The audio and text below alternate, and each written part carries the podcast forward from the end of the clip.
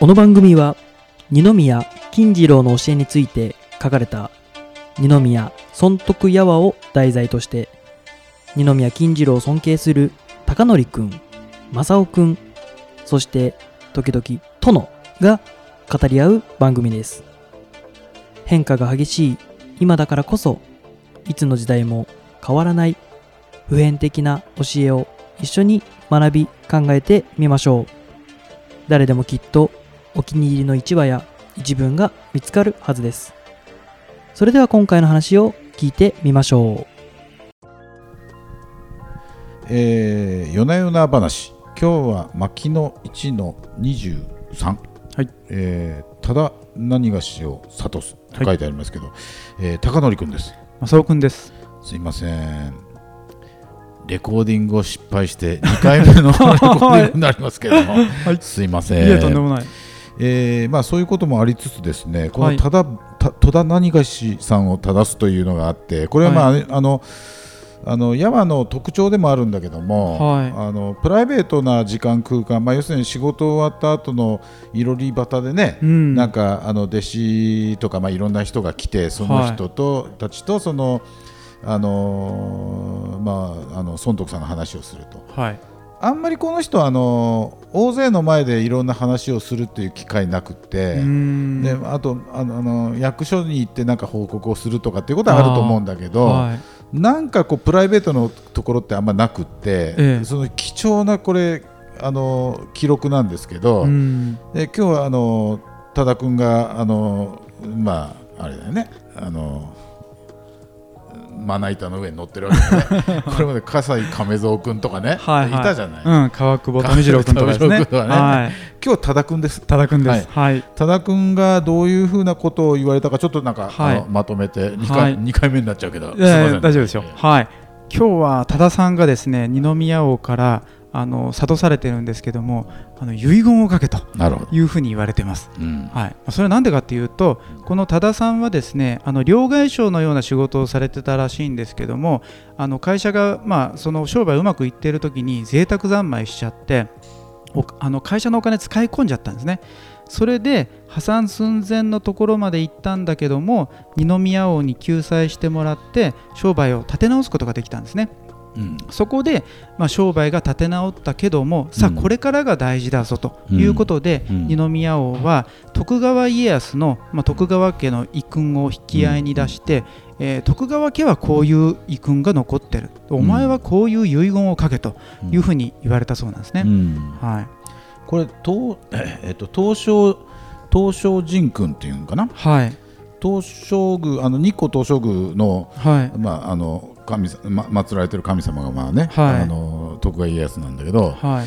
そうそのとと東照神君があの、まあ、こういう遺言を書いたと、うん。でこれまあ要するにあの民のことを考えろっていうことなんですかね。そうですね、子々孫々に至るまで民のことを考えてうん。あの自分たちのあのなんていうか贅沢よりもねうん。民のことを先に考えろというよううなんことなんですかね。そうですね。国家の安寧を考えろと、まあ、うん。民の救済をしろと、うん。でそうまあ、そういうことをあのしなければ、うん。あの徳川家の子孫じゃないと、うん。えーいうふうなことを、えー書かれてるみたいですね。なるほど、い。徳川家の子孫じゃないっていうことは恩出されるんだろうね。そういうことなんでしょう昔ね。のうん、破門されるというか、感じだとね。うん。そうだろうね。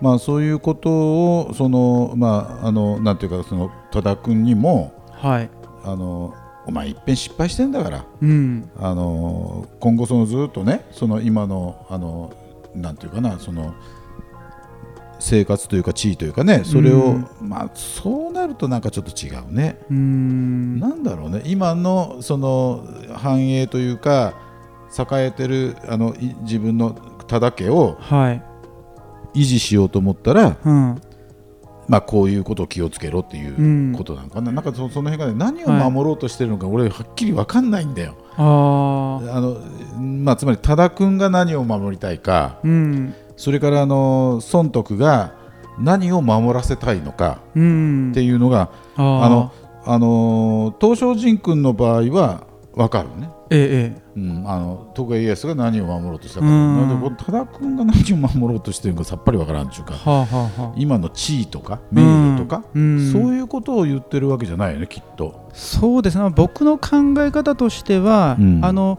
まあ、日本国内の一軒一軒の、まあ、ここで言うと多田家とかですねうん。家がもし潰れてしまうと、うん。まあ、家がどんどんどんどん潰れていったら、まあ、結局民がおらんくなるじゃんと、うん。だからあの家を、まあ、各家々がちゃんと家を存続させて、うん。子孫が繁栄させていくことによって、うん。まあ、日本全体もその、まあ、国民がですね、うん。えーまあへまあ、減ることなくっていうのもちょっと違うかもしれないんですけど、うん。あのまあ、民がですね、うん。えーまあ、国を、うん。あの支えていくことになるんじゃないかと、うん。まあ、だから一軒一軒が潰れないように気をつけろよというふうにおっしゃりたいのかなと思いますね。そうであるとするとなんか、うん、あの大げさじゃない？ですかね。この遺言が。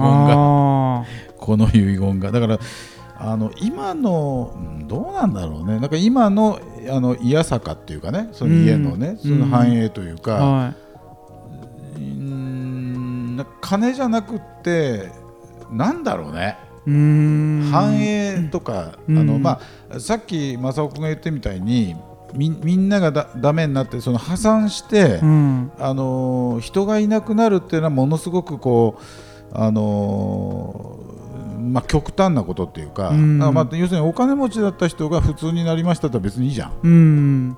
さっきの話だったね、はいはい。でだからそれを言うんだとしたらあのなんかあのなんていうかなここまで言うかみたいなうん。大げさじゃねえかみたいなことを思うわあけよ。でまあちょっとそれは置いといて、はい。今日の一文は？ーはい。今日の一文は、うん。その遺言の内容ですね。なるほど。内容の一部をご紹介させていただきます、うんうんうん。まあ、それでも長いんですけども、うんえーこの法音には子孫代々強者安逸を厳に禁じうん。石鹸を尽くし寝台の藩を押し譲り正規を心がけ品を救い損利を富ますことを努むべし。うん。もしこの遺言に背く者は子孫たりといえども子孫にあらざるゆえ速やかに放逐すべしというところですね。うん。なるほど。かすったね。かすりました？なかなか一致しないもんだね。ああそうですね。うん。俺はねその、あのー婿嫁は速やかにその後あるじゃん、うんその次のはあはあは我が家あ。うん。株電波たは本来報徳方法のものなればなりってね、うんまあそう今さ正雄君が言ったところをはいまとめたに過ぎないんだけど、はいはい。この報徳方法っていうのが、うん。あのーまあ、その前にも報徳っていうのは出てくるんだけど、ええ。ここが一番なんかこう言いたかったんじゃないかなと思ってうてんで報徳って何かっていうとなんはいか一般的にはその、だ誰かから受けたあの恩恩をね、うんに報いるとかそんなことをその、あのー言うことが多いと思うんだけど、はい。まあ、その損得の報徳思想ってさちょっと特殊だよね。うーん。あのー前に正雄君も言ってたけど、はい。生きてるだけで丸儲けみたいなはいはい。あれだと思うんだよ法法則法徳ってだからその今ここに自分があるということがもうすでに恩を受けてるわけだから、うん。それに対してそのどういうふうに報いるかっていう、うん。うんあのうんまああのこれ中国っていうか東洋思想の根本的なところになってくるんだけど、うん。その自分がここにいるっていうのはすごく驚くべきことだよねと。うん。まあ、俺天来って言ってんだけど、あーうんだからあの天来って何かって言ったら驚きなんだよね。自分がここにあることに驚くことうん。であの日本人のその日本の心ってあのあ心で日本人の特性というかね、うん特色というかそれはものの哀れだと思うんだけど、うん。これもね驚くことだと思うんだよ、う。うんんでだからその日本中国から渡ってきたそのあの、まあ、液氷の中にある、うん。あ、のそういうことよねあれは驚きだからう、ん。でそれをうまく日本人はさ、うん。なんか物の哀れっていうものの中にね、うん。あの取り込んだんだろうなと。でそれが法あここあの孫徳の言う法徳だと、うん。ままあ思ってるわけ、はあはあはあ。うん。驚くこと。自分がここにいるっていうのはすげえことだと。うん。例えばあの10代前の祖先って1000人以上になるでしょ？はい。2の10乗とかですよね、1024だから、でそれって例えばね20代前になったら100万人ぐらいになるから。そうですようねん、恐ろしいよ、うん。100万人ぐらい前の人がうん。誰一人かけてもさうん。俺いないわけじゃん。そうですよね、うん。だからそれはね、それはあの要するにあのいいえそうかそうかって思ってる人もいると思うんだけど、うん。そのつまり理屈で考えればまあまあそれそそれはそういうことなんでしょうね、うん。みたいな。だけど今ここにいることってすごいことだよね、うん。なんかそういうのがなんかわ分かるというのがほあの分かってそれに感謝しあ感謝してじゃないななんかそれに報いる報いるっていう言葉がなかなか難しいね。などううん。どう言いいんだろうね、そうですね、まあうん。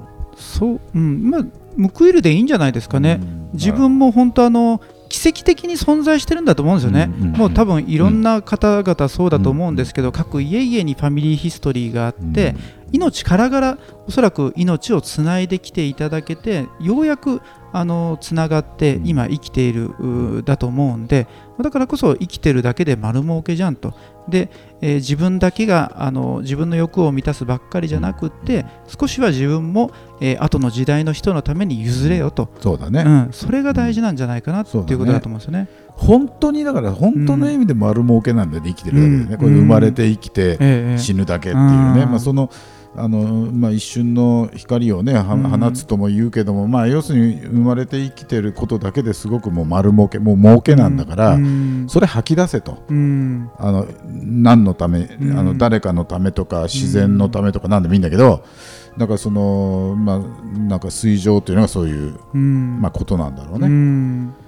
あの金券上ということで水上のために金券はあると、うん。きあの金あ金弁であるとか、うん。倹約とかいうのは、うん。そのこと自体に意味があるんじゃなくて、うん。水上のためにね金券上の上のために金券があるっていうふうに読まないと、うん。その損得の考え方ってなかなか理解できないんだろうなと思うね。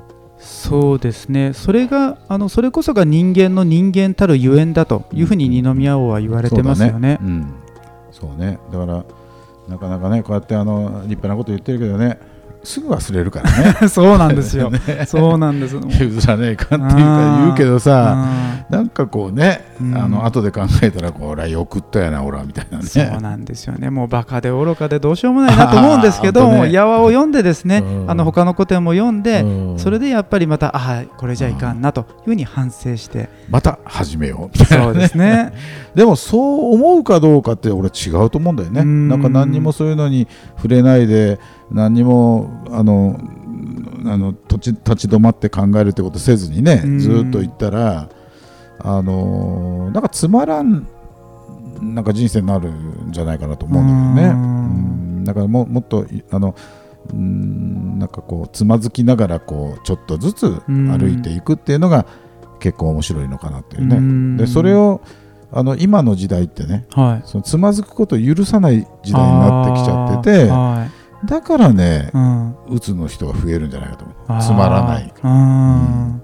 なんかそんな気がする。だからもうん。もっとつまずきゃいい、うん。うん。つまずくのを許す時代あすあの世の中だったら、ううん。つにならないで済むんかなっていううね、ん。まあ、そんな感じがしております。なるほど。はい、えー今日はあー多田君をはい。諭してみました、はい。これは題名は、題名はですね、僕は恐れ多いんですけども、うん、えー金健上で子孫も繁盛となるほど。いうふうにつけさせていただきました。素晴らしい。いえいえ。ありがとうございました。ありがとうございました。今回もお聞きいただきありがとうございました。損得大好きのメンバーが損得を世界に送り出すために今後もしっかりいろんな勉強をしていきます。どうぞこれからもよろしくお願いいたしますでは皆さん次回もお楽しみに。